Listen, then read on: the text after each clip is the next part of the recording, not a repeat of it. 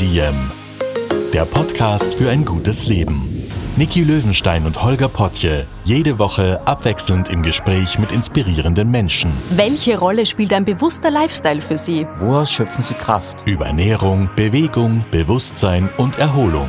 Wie finden Sie die richtige Balance im Leben? Woran sind Sie gescheitert? Und wie sind Sie wieder aufgestanden? Wie gelingt Ihnen das? Was für Sie persönlich ein gutes Leben ausmacht. Carpe Diem, der Podcast zum Carpe Diem Magazin. Heute mit Fitnesstrainer Niki Rohrer zum Thema, wie ich meinen Körper effektiv und nachhaltig trainiere.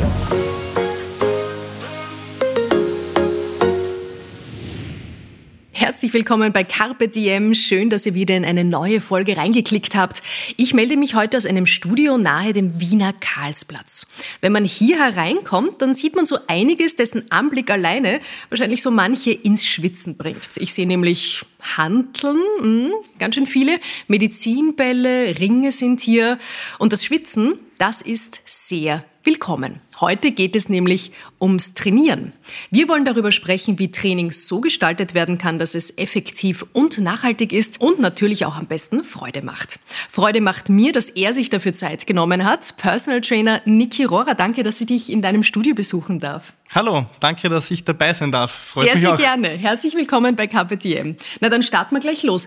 Beschreib uns doch einmal, wenn man hier reinkommt, ich habe jetzt ein bisschen profan gesagt, Medizinbälle und Ringe, aber sag einmal, was sieht man denn so richtig? Genau, Slam Balls, eigentlich sind's, ist der Fachausdruck, aber Bälle kann man auch sagen. Slam Balls klingt gleich viel cooler. genau, genau. Ja, ähm, Ringe, Handelbänke, Racks, wo viel Gewichtsscheiben auch drauf sind, Langhanteln, Matten ist auch immer ganz ein wichtiger, wichtiger Teil in, in Studios. Wie viel Gewicht liegt hier herum? Wie viel hunderte Kilo? Viel. Ich kann es gar nicht sagen, wie viel es war, aber es ist also insgesamt mit den ganzen, ganzen ähm, Gewichtsständern wahrscheinlich eine Tonne sicher. Und hier trainierst du mit deinen Kundinnen und Kunden. Was du da genau machst und wer mit welchen Anliegen zu dir kommt, das klären wir gleich noch. Aber erzähl doch erst einmal von dir. Wie war denn dein Werdegang zum Personal Trainer? Ja, mein Werdegang, ähm, es klingt ein bisschen abgedroschen, aber ähm, bei mir war immer schon Sport und Bewegung Teil meines Lebens. Ähm, auch dank meines Vaters, er war Sportlehrer in einer Hauptschule in Kärnten und Volleyballtrainer, also Volleyball-Obmann vom Verein. Und ich wollte immer schon, als, als Kleinkind wollte ich immer in sein Training gehen, was für die anderen nicht so der Spaß war, äh, längerfristig, aber für mich war super, weil ich habe relativ schnell ähm, Volleyball spielen gelernt. Und deswegen, also da hat es relativ schnell begonnen und dann wollte ich später auch immer auch etwas mit Bewegung und Sport zu tun haben.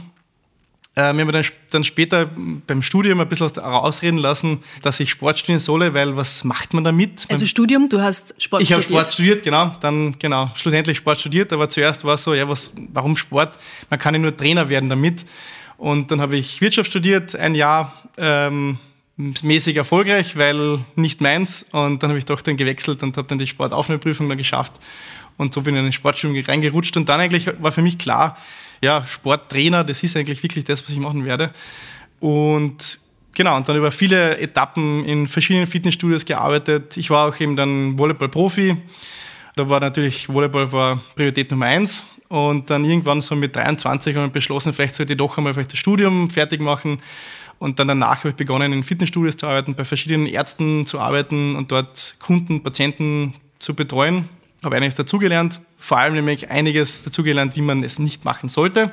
Oder oh, darüber man, sprechen wir auch. Genau. Nein, auch wie man so das ganze Wirtschaftliche und Geschäftliche dahinter nicht machen sollte. Und die Geräusche nur ganz kurz im Hintergrund, das sind jetzt nicht Menschen, die die Handeln fallen lassen die ganze Zeit, sondern Wiener Innenstadt, es gibt auch noch eine Baustelle. Und Kunden kommen rein und raus, genauso soll es sein. Genau, leider, das ist ein bisschen ein Betrieb bei mir. Und wie es nicht gemacht werden sollte, nämlich auch, ähm, wie man nicht Kunden und Patienten betreuen sollte, ähm, weil man macht sich das Leben einfach nur selber schwer. Und dann war einfach für mich der Schluss eindeutig, ich muss selbstständig werden und ich brauche mein eigenes Studio für Personal Training, weil anders geht es einfach nicht. Ich wollte eigentlich nie selbstständig sein. Ich war immer ein, eingestellt auf, ich werde angestellt und arbeite 9 to 5 und habe einen gemütlichen Job. Aber wenn ich das unbedingt machen will, dann geht es nicht aus. Was macht denn einen guten Personal Trainer aus? Wie erkennt man den? Ja, da gibt es verschiedene Ansätze, aber mein Ansatz ist der, ähm, in erster Linie muss man sich voll und ganz auf den Kunden einlassen. Und das klingt jetzt einfach, aber sich da nicht verleiten zu lassen vom Geld oder von anderen Ansätzen oder von eigenen Urteilen, Vorurteilen, ist dann oft gar nicht so leicht. Ja. Nämlich, das ist ganz stark auch mein Konzept. Ähm, erstens das Wohlfühlen. Also das heißt, der Kunde kommt ja mit einem Gedanken und kommt mit einer Idee. Und wenn man den Ansatz oder den Gedanken dann nicht 100% ernst nimmt, dann wird es für keinen von beiden erfolgreich. Das ist eigentlich meiner Meinung nach der, ein erfolgreicher Trainer, der sich wirklich auf den Kunden einlässt und den Kunden auch ernst nimmt und auf einer Augenhöhe begegnet. Und alles andere ist nebensächlich. Also das ganze Fachliche und Übungsauswahl und das ist im Endeffekt meiner Meinung nach Voraussetzung. Weil ein Arzt, der nicht gelernt hat, wie man operiert, wird auch nicht am offenen Herzen operieren. Ist jetzt selber, selber spitz formuliert, aber es ist so. Also wenn ich nicht die, die anatomischen, biomechanischen Voraussetzungen habe, dann hat man in dem Feld einfach nichts verloren. Und jetzt könnte man meinen, als Trainer ist man selber total trainiert und natürlich super sportlich und immer voll gut dabei körperlich. Könnte man meinen. Du hast ja. aber gerade im Vorgespräch erzählt, es gab sehr wohl Phasen, wo du gesagt hast, jetzt muss ich auch wieder mal was tun. Genau. Wie ist es dazu gekommen? ja, ich bin nicht heiliger wie der Papst. Also es sind immer ähm, Lebensabschnitte, wo es einfach schwieriger ist. Und bei mir war es einfach in Summe jetzt die letzten zehn Jahre. Ich habe dann eben auch mit einem ehemaligen Geschäftspartner eine Firma gegründet. Das war noch während dem Studium. Und ähm, dann ist es eigentlich losgegangen. Also mit Firma gründen, schauen, dass man Kunden bekommt. Ähm, dann bin ich aus dieser Firma wieder ausgestiegen. Also im ersten Bezirk ein Studio von, mit 400 Quadratmeter aufgebaut und so weiter. Das war einiges an auch wieder Baustelle und ähm, nebenbei arbeiten und dann geht sich einfach nicht aus. Also da muss man Prioritäten setzen. Das ist ähm, mir schon ganz klar. Nur mein Vorteil war, dass ich einfach mit sechs Jahren schon begonnen habe, regelmäßig zu trainieren. Dann habe ich lange davon zehren können, bis jetzt dann eben Familie gegründet und jetzt eine zweite Firma aufgebaut und so weiter. Und jetzt war dann schon so auch der Punkt, wo ich gesagt habe, schon langsam geht es sich mit den davon zehren nicht mehr aus. Jetzt muss ich wirklich auch schauen, dass ich regelmäßig wieder reinkomme ins Training. Ich habe natürlich immer ein bisschen was getan, aber es ist, mir geht es gleich wie jeden von meinen Kunden. Jeder hat so seine, seine Problemchen und, und Schmerzchen und hat eigentlich keine Zeit, meint man. Aber wie gesagt, es ist nur Prioritätensetzung. Und dann auf den richtigen Zeitpunkt zu warten, da wo eh alles gerade schön smooth läuft im Leben, wo man Zeit genau. hat, wo genau. man das Training schön einbinden kann, dann sagst du, na, genau das ist der falsche Zeitpunkt. Richtig. Der ideale Zeitpunkt ist eigentlich genau dort zu beginnen wieder mit Sport, wo es am schwierigsten ist. Weil das ist das Nachhaltigste. Weil wenn es wenn es leicht geht, kann man auch leicht damit wieder aufhören. Und um es wirklich dann nachhaltig im Lebensrhythmus irgendwie einzubinden, dann muss es dort sein, wo es schwierig ist. Und so findet man dann auch Zeit. Und die Zeit hat man dann später, wenn man sowieso mehr Zeit hat, hat man dann sowieso. Also dann gibt es einfach keinen Grund mehr oder keine Ausrede mehr. Ja. Ich habe das Gefühl, der Schweinehund hat sich sofort in unser Gespräch geschlichen. Der ist schon hier mit und sitzt genau. und lauscht. Genau, sitzt immer hinten dabei. Was sagst du, wenn der Schweinehund sich dann meldet im Alltag, wenn man jetzt begonnen hat, auch zu einer harten Zeit, man sagt, okay, ich habe eine Routine etabliert und dann kommt er aber und hängt sich an und er ist so schwer und so mühsam und flüstert ins Ohr, hm, aber das Sofa, das ruft dich doch. Was sagst du dem? Wie wird man denn los? Ja, es beginnt mit der Zielsetzung. Also sehr oft ist es so, dass die Zielsetzung einfach dann zu hoch ist und dass deswegen dann der Schweine, Schweinehund zu groß werden kann. Ähm, wenn man sehr niedrig ansetzt und ähm, die Schwellen einfach sehr niedrig macht, ähm, dann geht's auch leichter. Ja. Der Schweinehund natürlich, äh, also wenn ich einmal im Training bin und wenn ich ein, deswegen auch Personal Training macht Sinn, weil dann habe ich einen Termin, dann kann ich nicht sagen, okay, heute gehen wir nicht hin. Also das ist natürlich, davon zehren wir, wir Personal Trainer, davon leben auch wir, ja. Und wenn ich dann schon dort bin, dann beginne ich einmal mit dem Training und die meist, meistens ist es so, dass man das Training eh abschließt. Man hört dann nicht einfach fünf Minuten früher auf oder man sagt, okay, jetzt lass ich es noch zwei Wiederholungen, sondern man zieht es eh durch. Aber das Wichtigste ist einmal damit beginnen. Und die Schwelle muss so niedrig wie möglich sein. Was sind denn so typische Anliegen, mit denen deine Kundinnen kommen?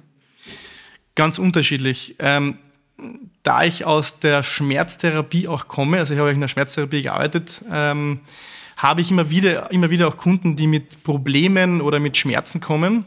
Akute darf ich nicht behandeln, weil ich bin nur Personal Trainer, ich bin kein Physiotherapeut. Und oft höre ich, dass die, die, die Kunden dann sagen, ich war schon bei dem Arzt, war schon bei dem Physiotherapeuten, das hat nicht funktioniert, aber ich habe gehört, du kannst das ganz gut und ähm, ich möchte es mal ausprobieren. Auf der anderen Seite auch so ganz klassische Fitnessziele. Einfach die, so wie du sagst, eben, die Leute wollen wieder reinkommen ins Training, sie möchten eine Routine wieder finden, sie wissen nicht, was sie tun sollen, wie soll ich beginnen. Das sind so klassische Ansätze oder Beginnstrategien, mit denen die Leute kommen. Niki, wie kann sich denn das Leben verändern, wenn man regelmäßig tatsächlich wieder Bewegung in das eigene Leben integriert? Was tut sich da alles? Es kann sich sehr viel tun. Umgekehrt gesagt, man kann sich gar nicht leisten, nichts zu tun, weil durch den Alterungsprozess wird man einfach immer schwächer. Das ist einfach so und da muss man gegensteuern. Das ist also so Langlebigkeitsprinzip einfach, ja, dass man einfach was tun muss, um, um dabei zu bleiben. Kurzfristig ist es auch so, man sagt es eben, Endorphine und so weiter werden ausgeschüttet. Ich kann es verstehen, dass Leute sagen, ich verstehe es überhaupt nicht, weil es ist einfach nur schmerzhaft und anstrengend und ich mag es nicht. Aber dann muss man das Training auch so gestalten, dass es auch Spaß macht. Und idealerweise, so wie du vorher gesagt hast, man braucht einen Tra Trainingsbuddy. Das ist der Personal Trainer. Das heißt, der Personal Trainer ist dafür verantwortlich, dass das auch ein bisschen Entertainment ist und Spaß macht. Und und man sich dabei wohlfühlt. Man muss ein Setting schaffen, in dem man einfach gern reinkommt. Deswegen schaut es bei mir eben eher aus wie bei meiner Oma im Wohnzimmer. Stimmt, das sind Vintage-Möbel, die herumstehen. Also ich sehe eine alte Stehlampe, ein altes Bücherregal steht hier, so Polstermöbel aus den was 70er Jahren. Genau, 60er und 70er, ja. genau, richtig. Ja. Und das ist auch mein Ansatz. Also unser, unser riesengroßer Slogan ist, jeder Kunde, der reinkommt, muss besser gelaunt wieder rausgehen. Ganz egal, wie er reinkommt. Und wenn man den Ansatz auch im Training verfolgt, dann funktioniert das auch. Ja? Also dann gibt es auch keinen Grund, warum man nicht hingehen sollte. Wir haben ja wieder auch die Kunden, die dann sagen, ja, ich, hab, ich war kurz davor abzusagen, weil heute ich nicht so wirklich und irgendwie passt es nicht, aber ich bin so froh, dass ich da war. Und genauso ist es auch. Wenn man das längerfristig dann macht, hat man einfach eine positive Einstellung zum Training. Und wenn man es dann wirklich erreicht hat, ist es so, dass die Leute dann das Gefühl haben, habe ich zwei Tage nichts gemacht, eigentlich sollte ich jetzt, mir fehlt das Training richtig. Ja. Und wir wollen ja heute über effektives und nachhaltiges Training sprechen. Also nicht schneller mal drei Wochen dann Hardcore mit dem YouTube-Tutorial die mhm. Sit-Ups machen, sondern etwas, was wirklich langfristig auch was bringt. Was sind denn dafür die wichtigsten Grundsätze? Der wichtigste Grundsatz ist Consistency, das heißt Konsistenz. Es ist ganz egal, was du machst, das Wichtigste ist dran zu bleiben. Klingt auch wieder sehr einfach, aber deswegen auch die Schwelle niedrig ansetzen. Wenn man Hausnummer, so wie ich auch gesagt habe, nur Sit-Ups zum Beispiel macht, aber das wirklich jeden Tag. Wir geben auch im Training mal wieder so ähm, Heimroutinen auf. Ob es jetzt hinsichtlich Beweglichkeit ist oder Kraft oder ganz egal was. Wenn ich etwas, ich sage mal das Beispiel eben, über Zähneputzen denkt keiner mehr von uns nach. Man macht es einfach. Und genauso sollten dein, deine fünf Übungen sein, die sich einfach dann in, dein, in, einer, in, einer Lebens, äh, in einen Lebensablauf einbinden lassen und du denkst gar nicht mehr darüber nach, dass du dann machst deine Sit-Ups, machst Planking, machst deine Kniebeugen, fertig. Ja? Oder gibt es gewisse ähm, Dehnungsübungen oder Beweglichkeitsübungen, wenn man die einfach regelmäßig macht, dann haben sie den größten Effekt. Ich habe sogar mal ausprobiert, ein Jahr lang wirklich einmal die Woche nur zu trainieren. Man glaubt gar nicht, wie effizient das sein kann. Aber es ist dann wirklich einmal jede Woche. Das heißt, da gibt's Wie lange da? Ähm, ungefähr eine Stunde habe ich mhm. gemacht, ja. Eine Stunde, einmal in der Woche? Genau. Das, das klingt nicht so arg. Das klingt nicht so arg. Aber man ist mindestens drei bis vier Wochen krank im Jahr. Da kann ich nicht trainieren, das ist klar. Ähm, wenn ich auf Urlaub bin, dann sage ich, ah, jetzt mache ich mal nichts. Ja, das sind auch wieder drei bis vier Wochen. Und so kommt das eine zum anderen, dass dann im Endeffekt ist es wahrscheinlich, sagen wir, wirklich trainingseffizient unterwegs bist, sind es wahrscheinlich zwischen, weiß nicht, 25, 30 Wochen. Das ist nicht so viel. Und deswegen ist es so wichtig, diese Konsistenz. Jedes Mal, wenn man trainieren könnte, muss man es einfach ausnutzen. Weil irgendwann kann man es nicht mehr. Das ist auch ein, sein, sein, sein Satz, den eine Kundin, eine, die ist 86 Jahre alt, von mir mal sagt. Sie macht jeden Tag ihre Übungen und sie sagt jedes Mal, ich weiß, es ist anstrengend, ich mag es eigentlich nicht, aber ich mache es, weil ich weiß, wie der Tag komme, wo es nicht mehr kann. Und da sage ich, da kann ich mir nur ein Stück abschneiden, wenn eine 86-Jährige mir sagt, sie macht jeden Tag Übungen. Und das kann jeder von uns. Ja. Mhm. Und für den Tag vorbauen. Genau. Wo es dann nicht mehr geht. Genau. Es klingt hart, aber es ist einfach so. Ja. Eben, es, gibt, es gibt den Tag, wo man dann krank ist, dann kann ich wieder nicht. Und deswegen muss ich einfach wirklich jeden Tag ausnutzen oder jede Woche. Ich habe mal von einer Strategie gehört, die hat mir auch sehr gut gefallen, nämlich zum Beispiel einfach mal sich vornehmen, jeden Tag die Laufschuhe anzuziehen ja. nur anzuziehen. Genau. Und dann, wenn man das mal gemacht hat, ist es einem meistens so zu blöd, die nur anzuhaben, dass man auch zumindest mal vor die Tür geht oder genau. mal an die nächste Ecke geht. Aber einfach mal genau diese Überwindung, diesen ersten Schritt, das Anziehen oder mal die eine Kniebeuge zu machen oder den einen Sit-Up. Genau. Und dann, dann ist man eh, eh schon drinnen. Richtig, ja. Aber ich diese empfehle, Hürde, ja, dass die so groß ist. Genau, ich empfehle auch immer wieder, sich die Trainingsmatte im Wohnzimmer dorthin zu legen, wo man sie am ehesten sieht. Und wenn man gerade am faulsten ist zum Beispiel, dass er eh sieht und sich nur denkt, das haben auch wirklich einige Kunden gesagt, jetzt sehe ich die Matte, okay, jetzt mache ich schnell, jetzt ist gerade die ZIP, jetzt mache ich schnell meine Übungen. Und das sind so Strategien, wie man es, oder einfach wieder Zähneputzen, nur beim Zähneputzen auf einem Bein stehen. Beim Podcast hören. Oder zum Beispiel, genau. Ich habe mal auch eine Gruppe ähm, in einer Firma trainiert, denen habe ich immer aufgegeben, die haben immer so, so Kaffeekränzchen gehabt. Alle paar, also alle paar Stunden haben sie sich getroffen auf einem Kaffee. Dann habe ich gesagt, passt, aber jetzt nochmal so, ihr stellt euch hin zu dem Stehtisch und steht dabei auf einem Bein. Erstens ist es lustig und dann fragen alle anderen, was macht ihr da eigentlich? Und zweitens, hast du dein Gleichgewicht trainiert?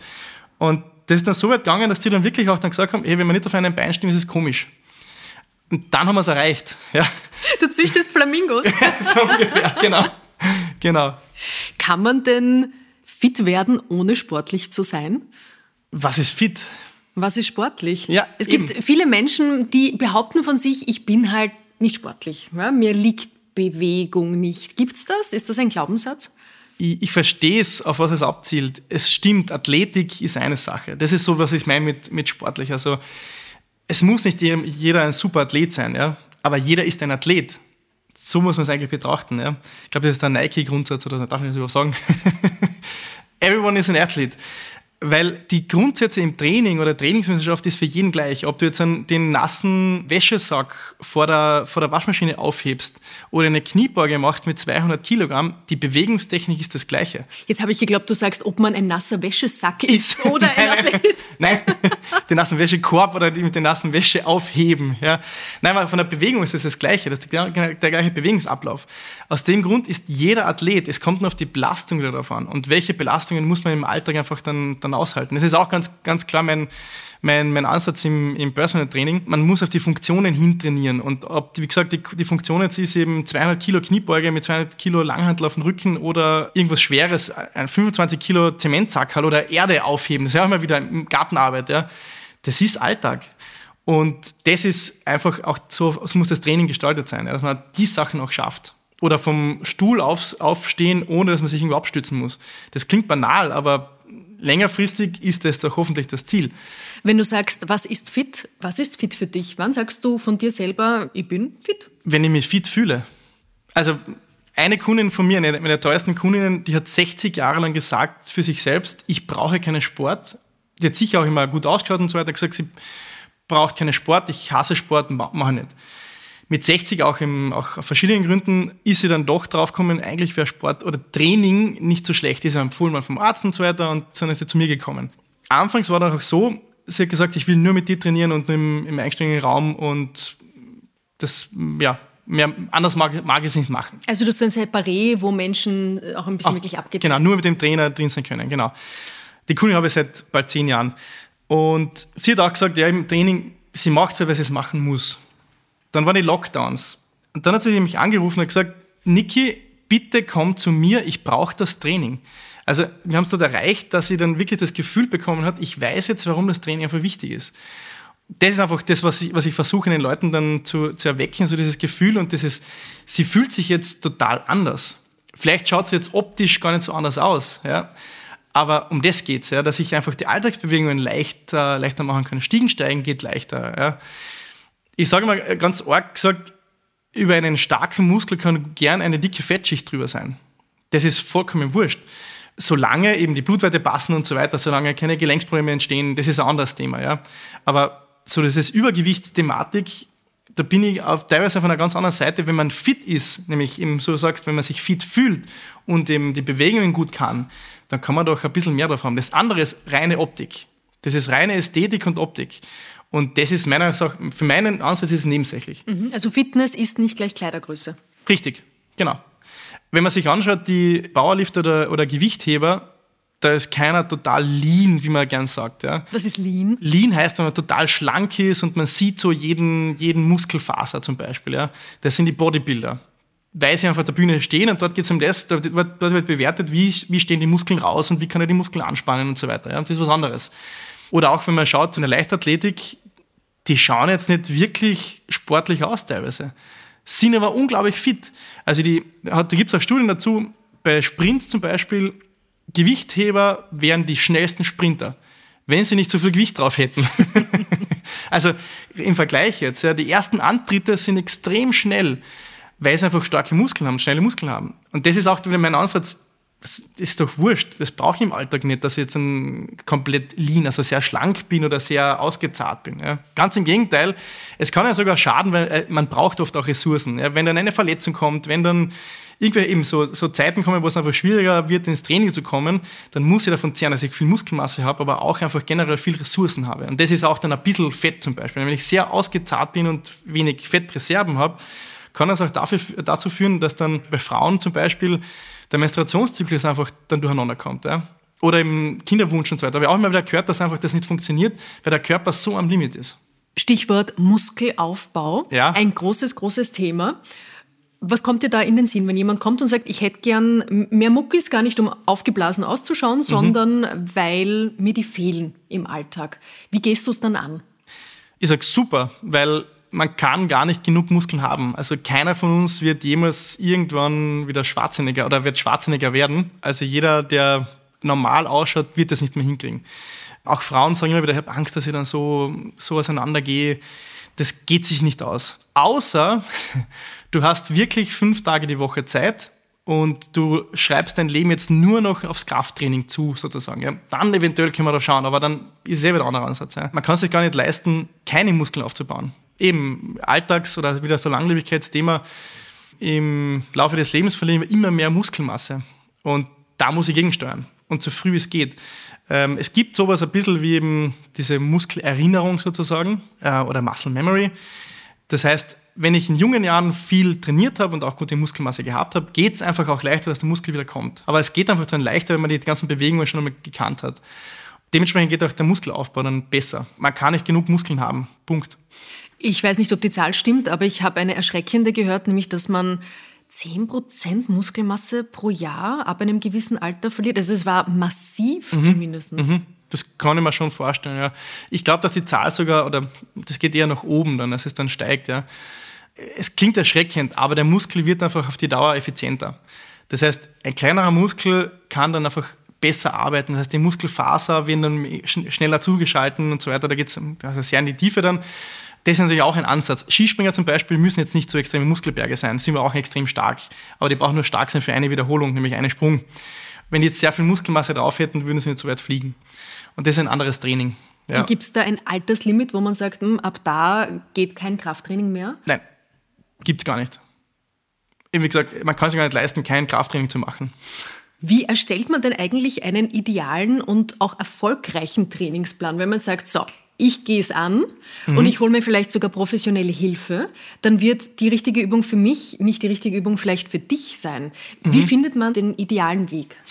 Also bei mir ist es so, wenn du als Neukunde zu mir kommst zum Beispiel, ich mache am Anfang immer ein relativ ausführliches Checkup. Das heißt, wir setzen uns hin, dann reden wir mindestens eine Dreiviertelstunde drüber, was sind deine Erwartungen, was sind deine Ziele, was ist deine Vergangenheit, was sind deine Sachen, die du mitbringst fürs Training. Sozusagen. Checkst du da gleich beim Reinkommen schon ab? Wie das geht, geht gar nicht mehr anders. Ich schaue mir die Leute an, wie sie die Stiege runtergehen und so weiter. Also das ist, das ist auch im Therapeuten, Physiotherapeuten Sachen, die, die sehen sofort, man kriegt das Auge einfach dafür. Aber auch da ist es so, jeder hat seine Dysbalancen oder seine, seine Unausgeglichenheiten.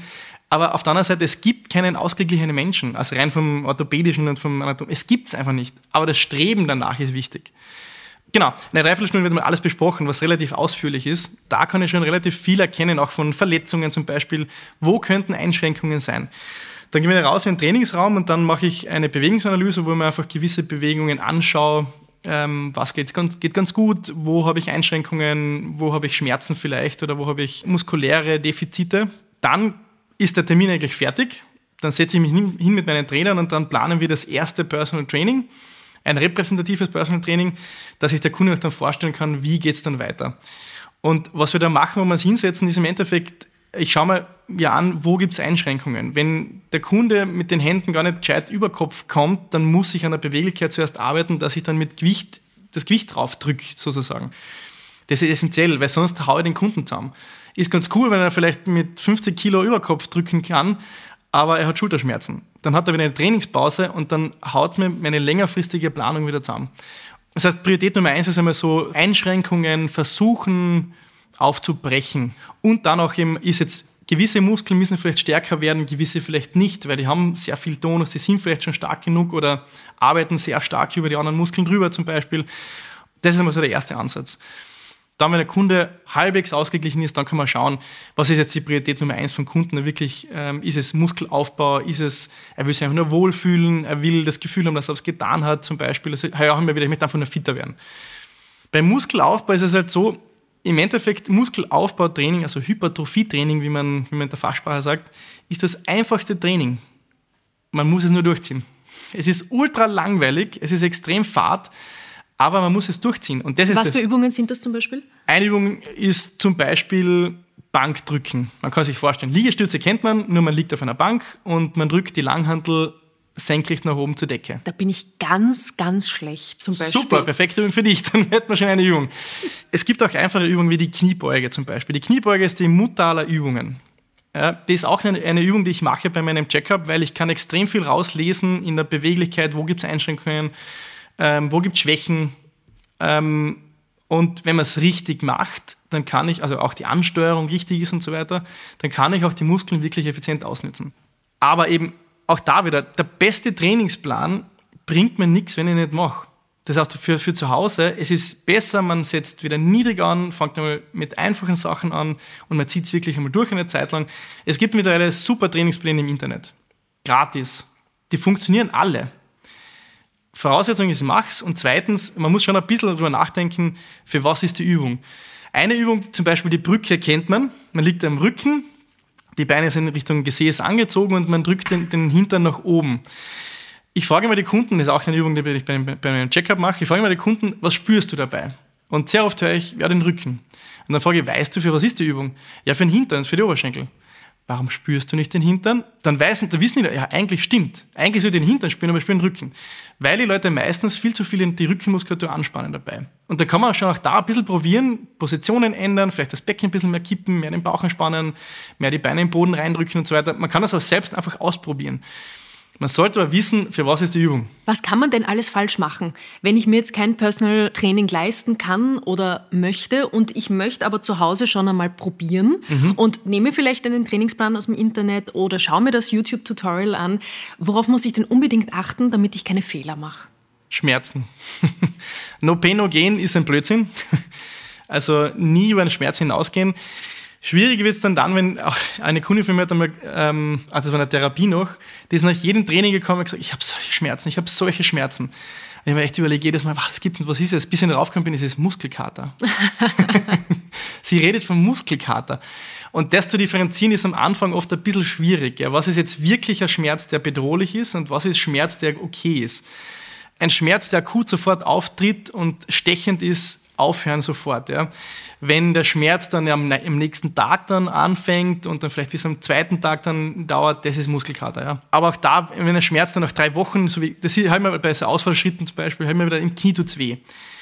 Dann vielleicht ein bisschen an der Position arbeiten oder vielleicht das Tempo rausnehmen. Ja, weil gerade am Anfang eher langsames Tempo, vielleicht ein bisschen länger die Positionen, gerade die Endpositionen länger halten, also diese Umkehrbewegung zum Beispiel ein bisschen länger halten, langsam aus den Positionen wieder raus. Das ist so das Erste, was ich, was ich eigentlich falsch machen kann. Aber ich empfehle jedem, eben auch wenn es vielleicht finanziell ein bisschen Aufwand ist, Personal Training zu machen. Auch bei mir das Checkup kostet zum Beispiel 150 Euro, ist jetzt nicht so arg viel mit diesen zwei Einheiten. Ich kann da extrem viel mitnehmen. Gerade so Sachen wie eben wie soll es sich anfühlen und auch diese Ansätze, wie soll, wie soll, an was soll ich denken zum Beispiel. Ja. Das lernt man oft nicht in einem Fitnessstudio, wenn man so schnell, schneller mal so einen Einschulungskurs bekommt bei den Geräten. Ja. Woran soll ich denn denken, wenn ich Kniebeugen mache? Man kann die Kniebeuge so entarten, dass du die Ohrlappe spürst, wenn ich nur daran denke. Ja. Aber eigentlich, die Kniebeuge ist eine Übung für die Beine. Das heißt Oberschenkel vorne, Oberschenkel hinten, Gesäßmuskulatur. Und das sollte ich in erster Linie spüren. Die Kniebeuge ist aber eine der schwierigsten Übungen, weil es einfach, da ist jedes Gelenk dabei. Und es sollte schon so sein, zumindest die Oberschenkel vorne sollte ich spüren. Ja. Es idealerweise auch ein bisschen das Gesäß, was aber schwieriger ist für die meisten Leute. Ja. Anfangen mit ähm, Erleichterungen, das heißt vom Sessel aufstehen zum Beispiel. Ja. Dann der nächste, die nächste Progression, also der nächste Fortschritt wäre zum Beispiel dann vom Sessel aufstehen, dann wieder hinsetzen, nur den, mit den Hintern den Sessel berühren und dann wieder aufstehen. Dann hat man einfach die Sicherheit, dass man nicht nach hinten umfällt. Welche Ziele sind denn eigentlich realistisch? Reinzukommen und zu sagen, ich möchte total fit sein, das klingt sehr unspezifisch. Richtig, ja. Wie formuliert man Ziele denn so, dass sie auch wirklich einen Sinn haben? Ja, fast jeder von uns kennt diese Smart-Formel. Der Ziel muss spezifisch sein, muss messbar sein, muss erreichbar sein, muss zeitlich terminisiert sein. Ja, ich bin kein großer Freund davon, weil was immer dann dazwischen kommt, ist das Leben. Aber das ist, ist nicht immer smart, das Leben. Genau, man hat nicht immer einen Einfluss auf alles im Leben. Aber es ist schon richtig, man sollte sich schon die Ziele ungefähr richtig stecken und äh, man braucht kleinere Steps, also kleinere Schritte, um dann so Zwischenziele, um ein größeres Ziel zu erreichen. Ein Ziel kann aber auch deprimierend sein, wenn ich es eben zu hoch ansetze, zum Beispiel. Ja. Und da muss ich mir selber ein bisschen einfach ehrlich sein, was ist okay, was ist nicht okay wie gesagt, mit kleinen Schritten einfach anfangen. Also so Sachen wie eben, ich wohne Hausnummer im fünften Stock und ich gehe ins fünften Stock zu Fuß und ich bin bei der, bei der dritten Stiege bin ich schon komplett außer Atem. Ziel könnte sein, vierter Stock. Dann nächstes Ziel ist der fünfte Stock zum Beispiel. Ja. Also so kleinere Schritte. Mit sowas arbeiten wir auch ganz viel, dass wir dann so kleinere Schritte einfach im Alltag dann einfach einbauen und sagen, überleg dir mal, wo tust du einfach schwer im Alltag? Also eher zum Bus laufen am Anfang, ohne außer Atem zu kommen, als den Halbmarathon ins Visier Zum nehmen. Beispiel, genau. Und da muss ich mir auch überlegen, wo beginne ich? Also jemand, der vielleicht schon regelmäßig läuft, dem wird vielleicht das Ziel mit dem, dem Bus nachlaufen nicht so interessant sein. Ja. Wie viel Zeit muss man denn auf alle Fälle investieren, damit es auch wirklich eine positive Auswirkung hat? Oder wie wenig Zeit geht denn? Im Prinzip alles geht. Also ich sage mal den Kunden auch, bitte sag mir ehrlich, wie viel Zeit hast du wirklich? Es bringt mir nichts, wenn der Kunde sagt, ja, ich habe eh jeden Tag zwei Stunden Zeit und dann kommt er jedes Mal ins Training und sagt, ich habe wieder nichts gemacht. Mir ist lieber, die Kunden kommen und sagen, ich habe wirklich nur diese eine Stunde und da möchte ich auf das konzentrieren und passt. Dann kann man das Training auf das zuschneiden, ganz individuell und arbeitet einfach an den wichtigsten Sachen. Wenn es um Muskelaufbau geht, also wirklichen Muskelaufbau, muss ich schon damit rechnen, dass ich dreimal die Woche trainiere. Jeweils eine Stunde? Eine Stunde, genau. Ja, es kann sein, dass es oft ein bisschen länger dauert, dass das Aufwärmen vielleicht ein bisschen länger dauert.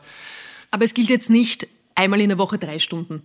Nein, das, Darum geht's das nicht. hat keinen Sinn. Das hat absolut keinen Sinn. Also länger wie eine Stunde kann man sich gar nicht so konzentrieren, dass auch der Muskel wirklich kontrahiert wird. Also das ist immer das Thema. Beim Muskelaufbau geht es darum, dass einfach der Muskel unter Anspannung gebracht wird und dann wieder entspannt wird. Der Muskel baut sich aber auf in der Pause. Das wird total oft unterschätzt. Das heißt, der Schlaf ist essentiell für Muskelaufbau. Deswegen, oder die Regeln. Ui. Ui. Ich hoffe, bei der Baustelle ist alles in Ordnung. Das klingt, als ob jemand die ganz schwere Langhantel hätte fallen lassen. Genau. Ähm, beim Muskelaufbau geht es eben auch darum, dass der Muskel dann auch regeneriert und dort baut er sich erst auf. Das heißt, auch die Ernährung ist wichtig, genug Proteine zu sich nehmen und so weiter. Es hat dann eben auch keinen Sinn, drei Stunden zu trainieren und dann die restliche Woche nichts, weil dann einfach die Muskelkontraktion nicht mehr so hoch ist, wie sie sein sollte, nach einer Stunde. Äh, man teilt einfach dann auf den drei Trainings den Körper ein bisschen auf oberer Körper zum Beispiel, unterer Körper, mehr Beine, ein bisschen Rumpf zum Beispiel. Ja. Oder es gibt so Push-Pull, also Drückbewegungen, Ziehbewegungen, Beine. Aber im Endeffekt soll es so sein, dass am Ende der Woche der ganze Körper einmal durch alle, alle großen Muskelgruppen einmal durchtrainiert sind. Das heißt, wenn ich Muskeln aufbauen möchte, dann dreimal jeweils eine Stunde in der Woche? Mindestens. Mindestens? Oh, okay. Mhm. Was ist, wenn ich jetzt nur eine Stunde realistischerweise wirklich habe in der Woche? In der Was Woche. kann dann überhaupt weitergehen? Also Muskelaufbau kann ich schon machen, aber dann muss mir klar sein, das geht vielleicht dann nur in so ähm, Bereichen, wo es wirklich essentiell ist. Jeder von uns hat zu schwache Gesäßmuskulatur zum Beispiel, weil wir alle viel zu viel sitzen. Dann kann ich sagen, ich konzentriere mich auf das in erster Linie, bis der Muskel aufgebaut ist und ein bisschen stärker ist und bis ihm vielleicht Rückenschmerzen weg sind oder meistens kommt sowas ein bisschen einher. Ähm, dann fokussiere ich mich auf das ein bisschen mehr. Deswegen, viele Kunden von mir kommen einmal die Woche. Aber da geht es jetzt nicht in erster Linie um wirklich diesen Muskelaufbau. Muskelaufbau hat immer ein bisschen einen ästhetischen Aspekt. Das heißt, die Oberarme sollten ein bisschen stärker werden, Schultern sollten ein bisschen stärker werden zum Beispiel. Ja. Aber wenn es in erster Linie geht, um vielleicht irgendwelche Problemchen in den Griff zu kriegen, dann ist es ein anderer Muskelaufbau wie ein kompletten, komplett Körperaufbau sozusagen. Wie findet man denn die richtige Balance zwischen Krafttraining, über das wir jetzt viel gesprochen haben, und Ausdauertraining? Mhm. Es gibt wahrscheinlich viele, die uns jetzt zuhören, die sagen, regelmäßig mal laufen gehen oder ähnliches. Das mache ich schon oder das kann ich mir gut vorstellen. Mhm. Was für Auswirkungen hat das? Ja, ganz fest sitzt in den, in den Köpfen, das ist konträr Also das habe ich oft gehört, auch dass Ausdauertraining schadet dem Krafttraining oder im Krafttraining schadet dem Ausdauertraining. Ich muss mir immer fragen, für was mache ich was? Also ich bin ein Freund von so ein bisschen Periodisierung, das heißt, ich eine Zeit lang etwas mehr mache und eine Zeit lang wieder was anderes mehr mache und so. Es gibt ein Konzept, das ist so ein Jahreskonzept zum Beispiel, ja, wo man auch dann vielleicht das trainiert, was zur Jahreszeit einfach ganz gut passt. Im Winter bin ich einfach vielleicht gern drin. Dann mache ich im Winter eher Krafttraining oder Indoor-Training zum Beispiel. Ja. Ich kann auch Indoor laufen gehen, das macht, macht schon Sinn, aber vielleicht, dass man einfach diese Zeit, wo man sowieso schon Indoor ist, ein bisschen mehr auf Krafttraining verschiebt. Dann im Frühling, das, da geht man einfach gern raus, die Sonne scheint mehr, das, da zieht es einen so, schon eher nach außen. Dann baut man dort vielleicht ein bisschen mehr das Ausdauertraining ein. Vielleicht macht man Sportarten wie Beachvolleyball, dann habe ich so nebenbei gemacht zum Beispiel. Ja. Das ist auch immer sein, sein Ansatz von uns, es sollte leicht von der Hand gehen. Wenn ich jetzt das Gefühl habe, ich mag eh nicht laufen gehen, dann mach es nicht dann macht dafür was anderes, was dir vielleicht ein bisschen mehr Spaß macht. Zum Beispiel? Eben Krafttraining oder einfach Heimübungen, Hit-Training. Das ist so ein hochintensives Intervalltraining. Das dauert 20 Minuten, das kann ich indoor super leicht machen. Aber das ist einfach ein bisschen so eine, so eine Langzeitperiodisierung, dass ich das saisonal ein bisschen abhängig mache. Dann habe ich zum Beispiel jetzt ähm, von Jänner bis Ende Februar, März vielleicht, das sind drei Monate, wo ich wirklich konzentriert dreimal die Woche Krafttraining mache, ein bisschen Ausdauertraining vielleicht. Dann habe ich meine vier Trainings die Woche und dann habe ich schon mal gut abgedeckt. Dann switche ich auf mehr Ausdauertraining, weil eben die Sonne scheint schon mehr. Ich brauche auch mehr Sonne nicht. Es macht auch Sinn, rauszugehen. Vielleicht eben auch zu dieses Socializen, also diese soziale Interaktion, eben beim Beachvolleyball spielen vielleicht oder Radfahren gehen, dann rausgehen, weniger Krafttraining machen. Ja, und so geht es dann weiter. Im Sommer, dann ändere ich dort wieder vielleicht ein bisschen meinen Trainingsplan, ich gehe vielleicht ein bisschen mehr auf den Berg oder solche Sachen. Und dann Richtung Winter wieder, wieder mehr, vielleicht ein bisschen mehr rein und dann wieder mehr Krafttraining. So, jetzt kommen schon die ersten Kunden genau. rein. Aber ich höre schon, es ist kein Entweder-Oder, sondern es ist eine Kombination aus beiden. Was sagst du jetzt Menschen, die zum Beispiel unter Anführungszeichen nur laufen gehen? Ist mhm. das genug? Ja, wenn es grundsätzlich funktioniert. Krafttraining und Ausdauertraining muss einfach jeder machen, weil beides brauchst du einfach längerfristig.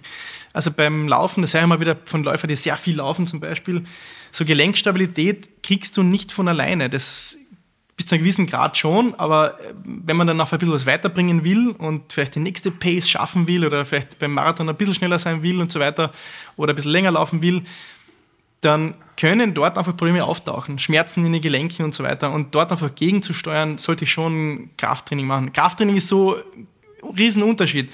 Krafttraining kann sein mit Gewichten, Krafttraining kann aber auch sein eher rumpflastig, also rumpfstabilitätslastig zum Beispiel, dass der Rumpf stabiler ist. Je stabiler der Rumpf, desto besser kann ich Lasten nach oben und nach unten transportieren, auf die Beine zum Beispiel.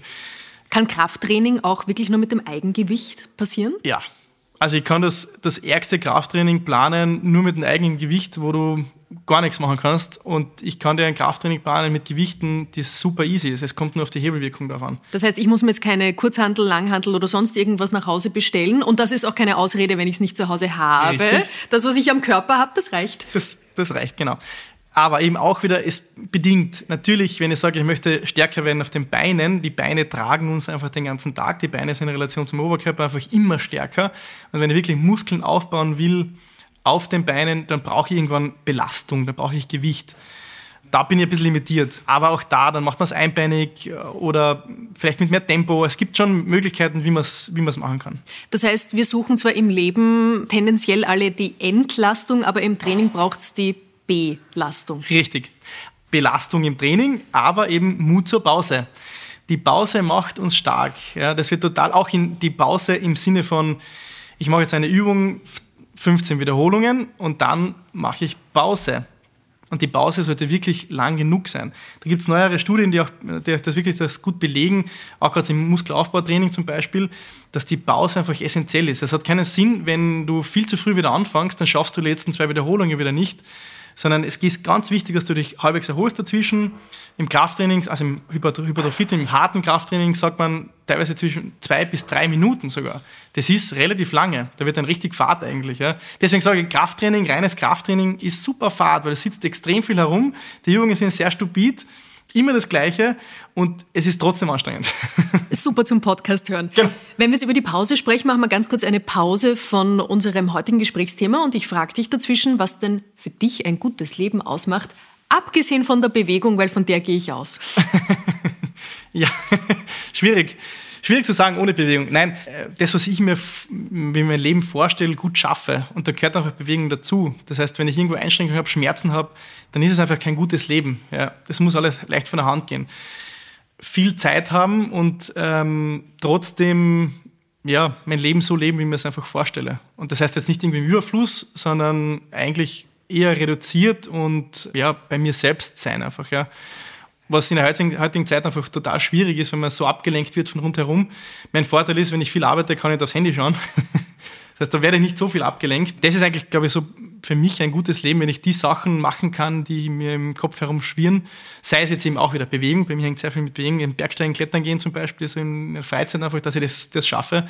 Zeit mit der Familie zu verbringen und eben trotzdem finanziell auch über die Runden kommen, weil das ist auch nicht so selbstverständlich. Ja. Zum Leben gehört auch dazu, nicht zum guten Leben, aber es gehört halt zum Leben allgemein dazu, dass man auch mal krank ist. Wir haben mhm. unseren Termin zum Beispiel verschoben, ja. weil dich eine Erkältung erwischt hat. Gibt es Gründe, nicht zu trainieren? Und da denke ich jetzt zum Beispiel an den viralen Infekt, der uns alle mhm. gerade in der Winterzeit irgendwann einmal trifft. Genau. Dass man nicht sagt, mit der Rotznase quäle ich mich da jetzt hin, sondern gönne dem Körper auch wirklich Ruhe und Regeneration? Ja, es macht schon Sinn. Aber da geht es eben ganz stark darum, wir müssen alle einfach ein bisschen mehr in uns reinhören und wirklich ehrlich reinhören. Nämlich auf beide Seiten. Auf der einen Seite eben, ist es jetzt wirklich nur der Schweinehund, der mich daran hindert, oder ist es wirklich, wenn es einfach nicht gut geht? So, äh, wie du sagst, Rotznase oder ein bisschen verschnupft, ist jetzt überhaupt kein Thema. Wenn ich aber Fieber hatte zum Beispiel, oder gerade bei Covid-Zeiten, äh, da muss ich schon ein bisschen aufpassen. Ja? Wenn ich das Gefühl habe, eigentlich fühlt sich das Training jetzt nicht ganz gut an, heißt jetzt nicht sofort, dass ich einfach aufhöre. Ich kann andere Sachen machen. Ich kann an Beweglichkeit arbeiten, ich kann vielleicht ein bisschen mehr dehnen, ein bisschen mehr stretchen. Es gibt immer Möglichkeiten, sich zu bewegen, aber nicht zu überbelasten. Ja, das ist, darf ich nicht vergessen. Oft werden immer solche Sachen einfach als Ausrede verwendet, okay, jetzt haben wir auf die Couch, haben wir die Chips rein und jetzt möchte ich gesund werden. Und so soll es auch nicht sein. Deswegen meine ehrlichen sich reinhören und das, der Körper sagt einem schon, was eigentlich ganz gut ist und was nicht. Gibt es eigentlich auch einen Art Biorhythmus beim Training? Also für mich zum Beispiel, wenn ich in mich hineinhöre, dann ist Training in der Früh, früh aufstehen, um sich zu bewegen, ist für mich wirklich eine Qual. Für mich geht das viel leichter am Abend, da wo andere schon fix und fertig sind. Hat so jeder seinen eigenen Trainingsbiorhythmus? Ich würde sagen, auch persönlich würde ich sagen, ja. Rein wissenschaftlich, soweit ich es weiß, ist man eher belastbar in der Früh. Ja. Aber das, das heißt ja nicht, nur dass die Wissenschaft jetzt rauskommt, wenn du einfach ein schlechtes Gefühl hast, dann ist es so. Dann geh bitte dort trainieren, wo es dir am besten Spaß macht. Fertig. Weil auch da wieder, der beste Trainingsplan bringt nichts, wenn man keinen Spaß dran hat. Ja, das heißt, auch da ist es so, man sollte wieder nicht hineinhören, wenn es sich gut anfühlt, dann ist es so. Es gibt auch Leute, die arbeiten einfach gerne in der Nacht. Wenn du in der Nacht trainieren willst, dann mach das. Ja. Das heißt, es gibt nicht den einen Zeitpunkt, äh, wo man am leistungsfähigsten ist und den muss man unbedingt ausnutzen, sondern das ist individuell. Schon. Rein mhm. wissenschaftlich eben schon, ja. Das mhm, ist eher in der ersten Tageshälfte. Aber wie gesagt, ich würde jetzt nicht, das, ich, ich sehe es nicht in Stein gemeißelt. Niki, bei dir stehen ja Bewegungen im Vordergrund, nicht mhm. Übungen. Warum triffst du diese Entscheidung so ganz bewusst? Jede Übung wird designt auf ein, auf ein Ziel. Ja, was will ich machen damit? Ich mache eigentlich dann mit der Übung mache ich eine Bewegung. Sei es jetzt Hüftstreckung, Hüftbeugung zum Beispiel, ja, oder Ellbogenstreckung, Ellbogenbeugung. Die Übung heißt Bizeps Curl zum Beispiel. Ja. Es gibt ja so viele Varianten vom Bizeps Curl. Aber was will ich eigentlich wirklich? Ich möchte, dass mein Oberarm stärker wird. Und deswegen, die Bewegung sollte eigentlich sein, auf, erstens muss die Bewegung richtig funktionieren und zweitens so funktionieren, dass der Muskel wirklich so belastet wird, dass er stärker wird. Das ist immer das Ziel. Ja. Deswegen ist diese Unterscheidung. Fancy Übungen gibt es zuhauf, also sehr ausgefallene, schöne, besondere, komplizierte Übungen. Ja. Aber davon haben wir es total getrennt, weil oft ist einfacher mehr. Also sozusagen zurück zum Ursprung ein bisschen, was sind so die Grundbewegungen. Ich habe auch vorne in meinem Trainingsraum ein Buch von Kneipp liegen, ganz ein altes Buch ähm, dort sind einfach Übungen mit dem Stab drin. Und eine Kundin hat mir das Buch geschenkt, auch mit den Worten, schau Niki, da sind eine Übungen drin. Also das sind nicht meine Übungen, die habe ich nicht erfunden. Die haben schon eine Bewandtnis und die sind Jahrhunderte alt, diese Bewegungen. Ja? Also der Körper gibt die Bewegung einfach vor. Oder die Gelenke geben es vor. Und welche Rolle spielt dabei die Psyche, wenn man seine Fitnessziele erreichen möchte oder wenn man einfach diese Einheit mal gut machen möchte? Mhm. Welche Bedeutung hat der Kopf dabei? Die gleiche Bedeutung wie der Körper wir arbeiten ganz stark nach dem biopsychosozialen Modell. Das heißt, alle drei Aspekte im der Körper, also Biologie sozusagen, die Psyche oder die Psychologie und das, das soziale Umfeld gehört zusammen ich bringe mal das Beispiel, es hat keinen Sinn, wenn der Kunde reinkommt und der mir dann erzählt, ja, heute habe ich meinen Hund einschläfern müssen und dann sage ich so, okay, passt, gehen wir rüber zur Langhandel, heute gehen wir Gas, heute heben wir mal 200 Kilo auf. Das wird nicht funktionieren und dann bringt das Training schon wieder nichts mehr. Also auch da ist es so, die Psyche muss im Einklang sein mit dem Körper und mit allen rundherum. Auch da ist es so, ich kann auch sagen, ja, wir lassen halt das Training komplett aus. Ja, aber dann fehlt mir wieder ein Training. Ich könnte das Training aber so anpassen, zuerst vielleicht einmal Kaffee trinken, ein bisschen plaudern drüber, schauen, dass, das, dass der Kunde einmal eingestimmt ist und sagt, hey, was was, ich habe eine Idee, wir machen heute gemütlich, machen heute ein bisschen mehr Beweglichkeitstraining, deine Schulter ist eher ein bisschen eingeschränkt gerade, schauen, dass wir an dem ein bisschen arbeiten. Habe ich ein Training schon gemacht. Und eben das ist ganz stark unser Konzept auch, dass wir einfach eben an der Psyche auch ganz viel arbeiten. Also gerade wenn es um Ernährung geht oder um Abnehmen zum Beispiel oder um irgendwelche Verhaltensänderungen wie Haltung, ist die Psyche ganz, ganz wichtig. Dass man einfach das immer wieder mitnimmt und ähm, darauf achtet, wie kann ich den Kunden aus seinem Status rausholen. Und das ist nicht nur immer körperlich. Was schaust du dir denn an, wenn jemand zu dir kommt und sagt, ich möchte gerne abnehmen? Was sind da so wichtige Faktoren? Ja, da eben Umfeld. Ganz, ganz wichtig ist das Umfeld. Und ähm, auch da, wie viel Bewegung macht es einfach im Alltag. Das heißt, da geht es um Schritte, wir haben alle mittlerweile Smartwatches oder eben Uhren, die einfach die Schritte zählen. Und leider einfach zu 80 bis 90 Prozent macht die Ernährung einfach aus. Ja. Das heißt, da muss ich schon ein bisschen genauer schauen, wie schaut die Ernährung aus. Vielleicht habe ich diese Low-Hanging Fruits, wie man sagt, habe ich die Möglichkeiten, wo man es leicht ändert, dass man eine kleinere Umstellungen macht im, in, in der Ernährung, um die ersten Erfolge zu erreichen. Das ist, ja das, das ist ja das Wichtigste, der erste Schritt. Wenn man dann merkt, hier am Anfang, es geht eh ganz gut, dann aber wichtig dranbleiben, weil dann kommt irgendwann einmal die Watschen. Ja, irgendwann geht es dann nicht mehr so leicht. Dann brauche ich jemanden, der eine Hand nimmt und sagt, schau, okay, vielleicht drehen wir an dem Rädchen ein bisschen. Die Bewegung sind so oft die letzten 20 Prozent, aber die können es ausmachen, dass man einfach bleibt. Aber Wahnsinn, 20 Prozent, also wirklich, mhm. das Essen spielt hier ja. die Hauptursache. Mittlerweile sage ich fast eben 15 bis 10 Prozent. Und bei der Bewegung auch hier wieder Cardio, Ausdauer, ganz Gewichte. egal. Es ist ganz egal. Uns ansetzen mittlerweile, es ist ganz egal, was du machst, Hauptsache bewegen.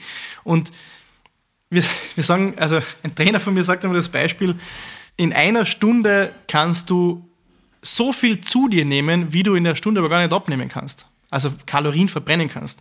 Deshalb, beim Abnehmen geht es um den ganzen Tag, da geht es um 24 Stunden. Du musst schauen, dass du viel wie möglich Kalorien verbrennst, das ist der Alltag, und eben Kalorien reduzieren. Es darf aber nicht zu wenig sein. Das ist auch, wird auch mal unterschätzt. Da haben wir gesagt, ja, ist halt weniger. Das funktioniert nicht. Wenn du zu wenig, wenn du in einem zu hohen Defizit bist, dann fährt der Körper so runter in einen Notstand, dass es auch nicht funktioniert. Das heißt, das muss schon angepasst sein und abnehmen. Das sage ich immer, das, das Erste, was ich sage, dann nimm dir bitte Zeit. Wir arbeiten jetzt wirklich längerfristig, das geht über Monate, sonst funktioniert nicht.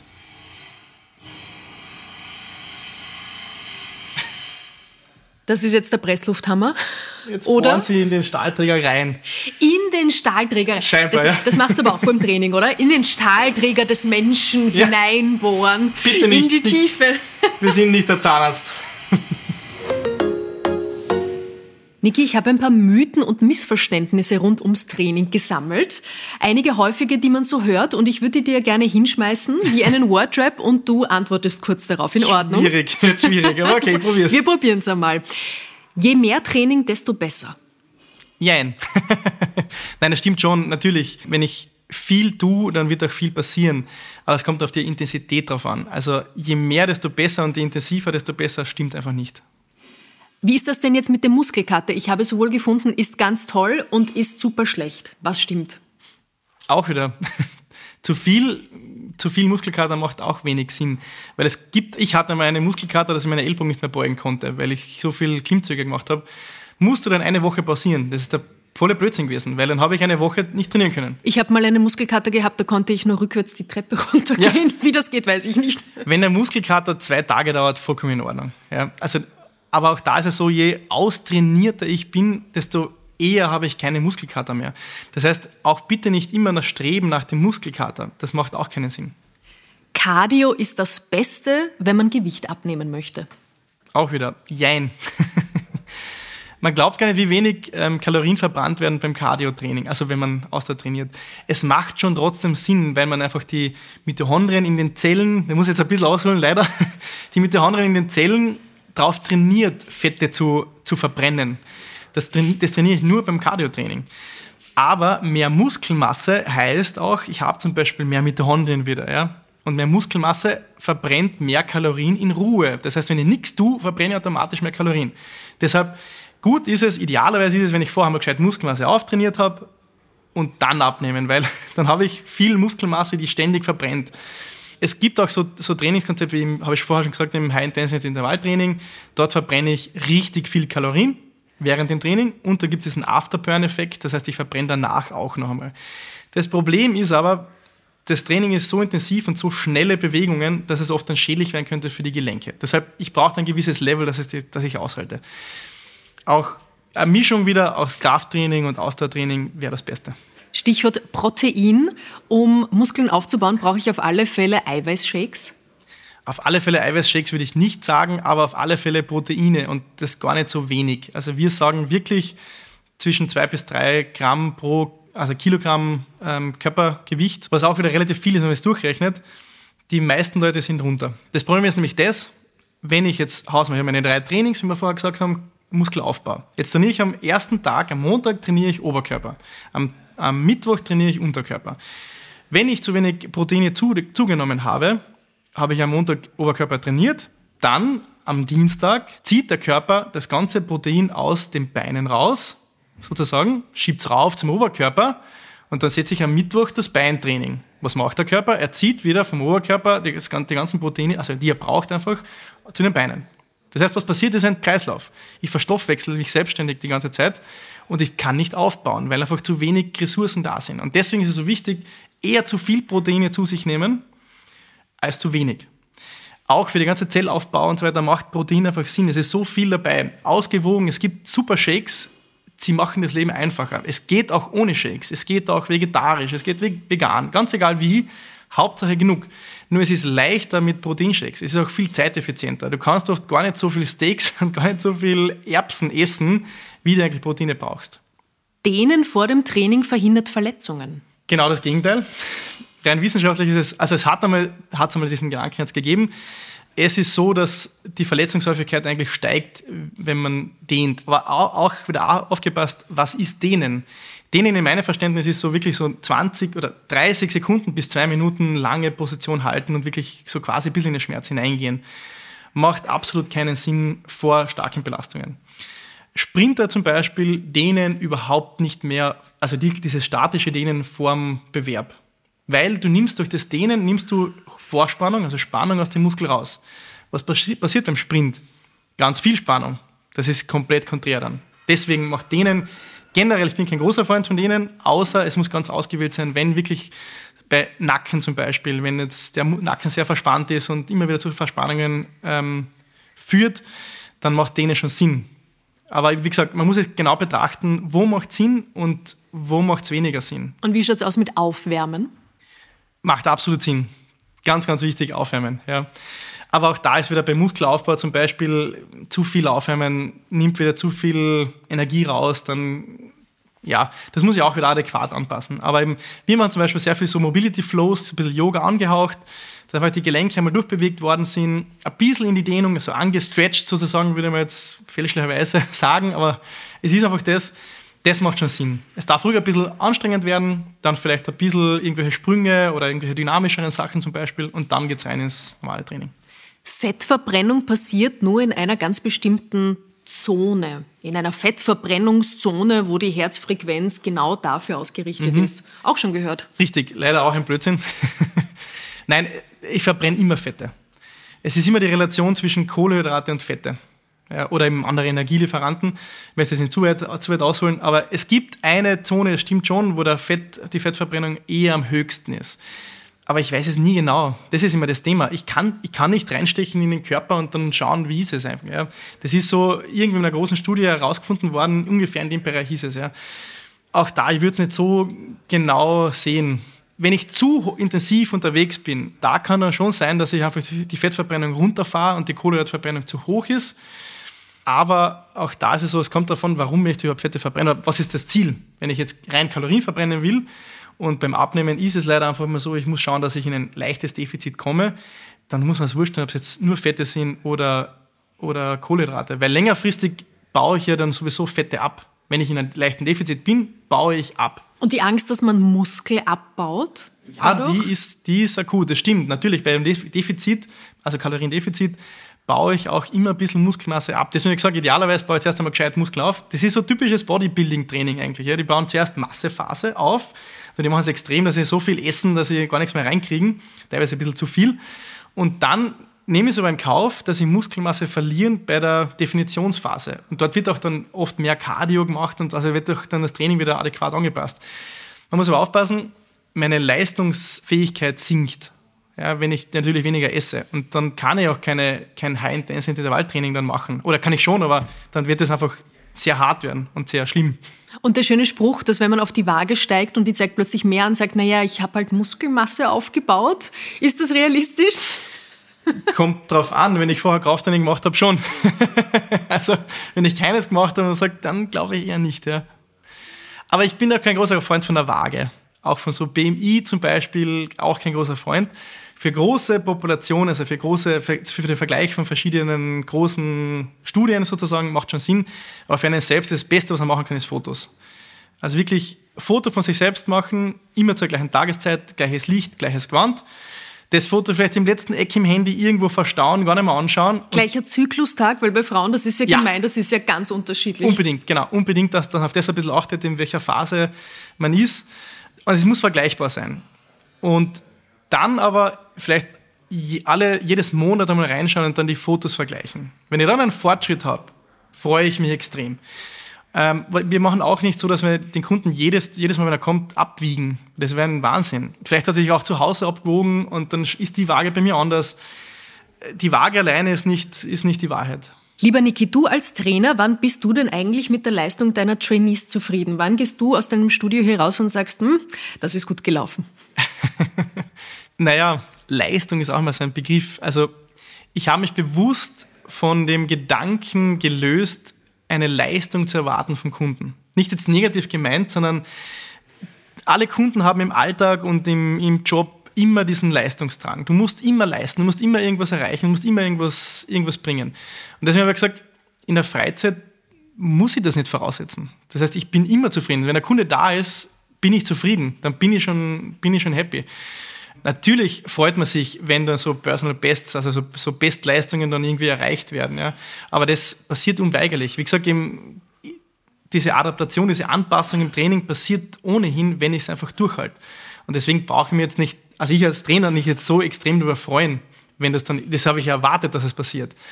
Ähm, für einen Kunden selber ist es eben, das habe ich auch gesagt, eben keinen Druck. Es hat keinen Sinn, ein Training irgendwie über Druck zu machen und, und so, weil dann bekommt der, der Kunde auch wieder einen Stress. Und wurscht, ob der Stress jetzt positiv oder negativ ist, er ist nie gut für den Organismus. Er ist immer, immer schlecht, längerfristig. Ja? Und deswegen, wir machen keinen Stress, auch wenn es um Ernährung, um Ernährung geht, wir werden nie einen Kunden sagen, hey, vielleicht soll es ein bisschen abnehmen. Wenn es, wenn es nicht von ihm selber kommt, macht das keinen Sinn. Deswegen, Leistung ist ein bisschen anders. Leistung ist für mich, dass er kommt. Und der Weg ist das Ziel. So klingt ja, das ein so ungefähr, genau, genau. Zu deinen Kundinnen, das sieht man auch auf deiner Website, zählen auch Promis. Also ich habe äh, den Simon Schwarz gesehen, schon bei dir trainieren, Niki Ovtcharek, schon noch ein Niki. Ja, dann schon richtig. drei Nikis. Genau. Wie, wie wichtig ist es denn für dich als Trainer, auch wirklich bekannte Testimonials zu haben? Also nicht nur hier für dich mit ihnen zu trainieren, sondern nach außen sichtbar zu sein? Das müssen jetzt nicht unbedingt Promis sein, aber generell ähm, Mundpropaganda ist das, ist das Allerwichtigste für, ein, für, ein, für einen Trainer, weil es einfach auch ein Zeichen, glaube ich, dafür ist, dass man einfach die Arbeit gut macht. Für mich ist die Kundenbeziehung das Allerwichtigste, weil dann tue ich mir auch leichter längerfristig, wenn die Kunden für lange bleiben, dann habe ich weniger Stress, um Kunden äh, aufzureißen oder Kunden zu bekommen ich freue mich extrem, auch wenn dann, wenn dann Promis kommen, aber ich sehe es jetzt nicht so als ein großes Ziel oder äh, dass es mich jetzt irgendwie weiterbringt. Natürlich ist es leichter für, für das Fortkommen oder für, dass mir mehr, mehr, mehr Leute von mir, von mir wissen. Das ist natürlich schon hilfreich, aber das ist jetzt nicht so primäres Ziel.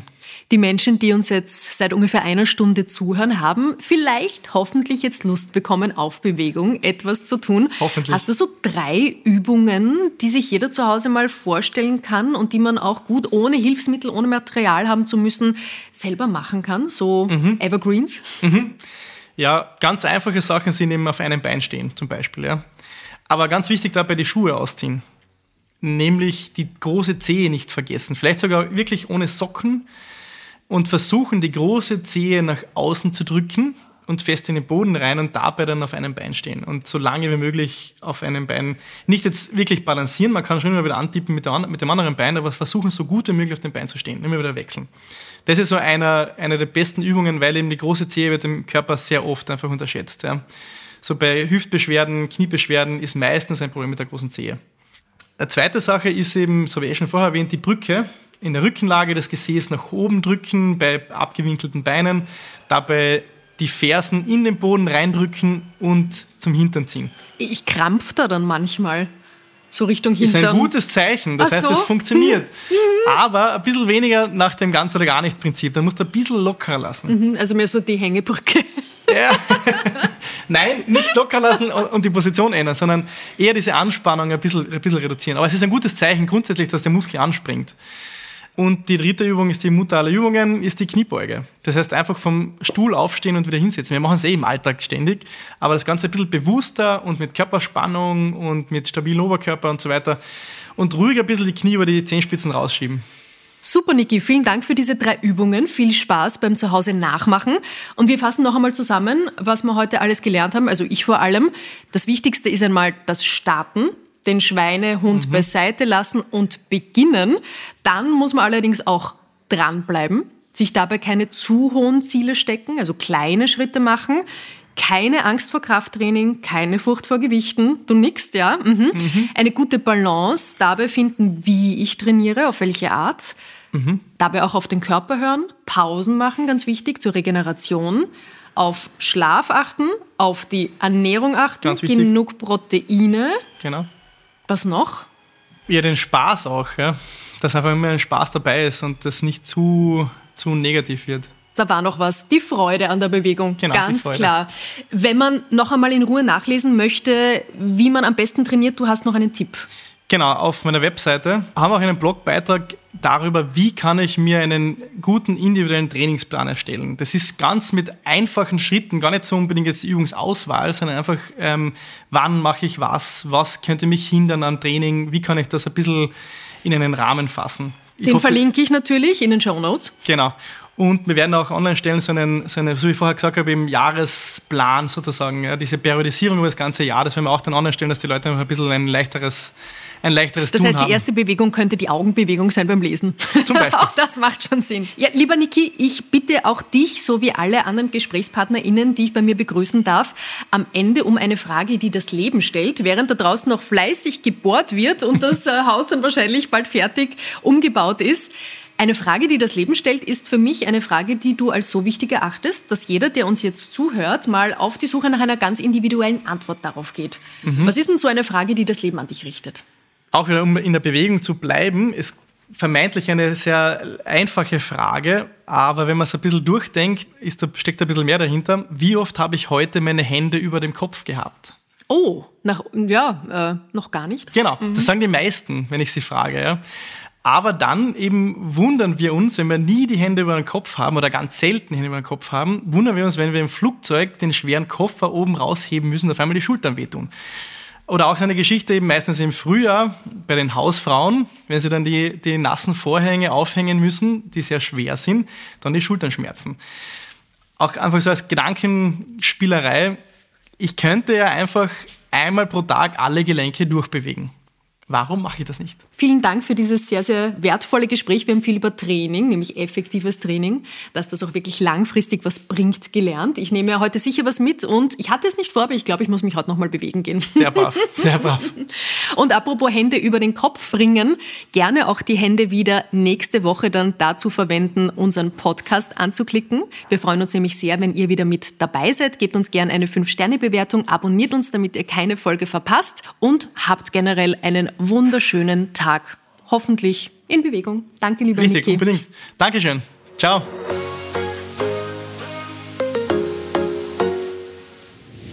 Mehr von Carpe Diem gibt es auf Soundcloud, Apple Podcasts, Google Play und Spotify. Jetzt abonnieren und liken. Wir freuen uns über eure Kommentare und sind direkt über podcast.carpediem.live erreichbar. Das Carpe Diem Magazin erscheint alle zwei Monate. Besucht auch unsere Social Media Portale auf Facebook, Instagram und YouTube und unsere Website carpediem.live. Carpe Diem, der Podcast für ein gutes Leben. Nächste Woche plaudert Carpe Diem Host Holger mit dem Neurobiologen Markus Teuber über die Superkräfte unseres Gehirns.